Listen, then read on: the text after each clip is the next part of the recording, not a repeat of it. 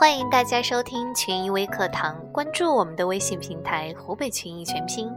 人才激励是一门非常强调规划性和操作性的艺术。如今的员工恼怒不已，更没有心思关注企业的成长。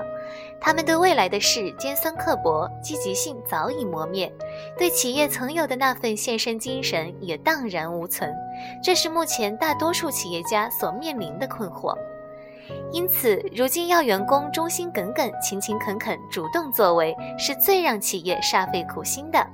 那么，是不是员工失去了铁饭碗就不愿意有好的表现呢？不一定。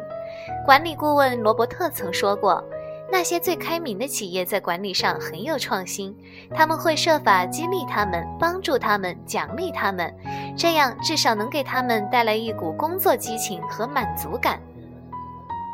对于很多中小企业来说，往往对工资额度、奖金数量、提成点数非常的关注，而忽视了对薪酬结构的规划和薪酬动态管理的设计。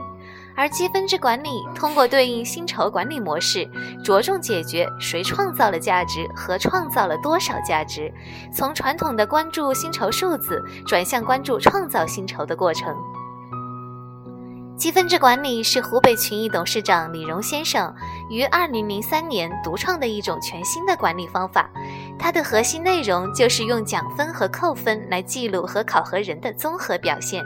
然后用软件记录，而且是终身有用。把积分与设立的立体需求挂钩，从而调动人的内在动力，让优秀的人不吃亏，让吃亏是福变成现实。我们知道，激励其实是通过调控员工未来的努力方向和努力程度，来推动企业战略目标的实现。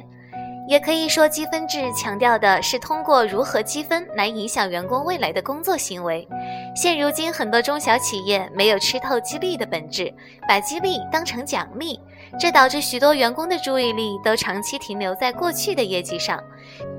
尤其是中小企业。相对来说，人力资本较为薄弱，财力物力也有限，因此对员工激励上更应该要有所重视，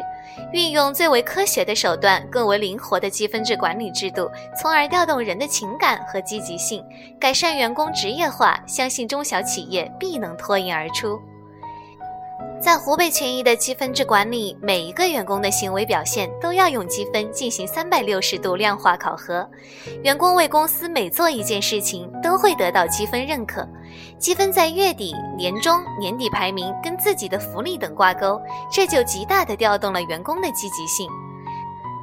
更重要的是，员工的积分可以随时随地的利用微信云端来进行查询，真正的做到公开、公平、公正的管理。以至于湖北群益能在短短的时间里，从小数码店迅速扩张到横跨生产业、制造业、零售业及服务业的一家综合性实业集团公司，并在二零一一年七月，积分制管理被中国管理科学院选定为管理创新项目。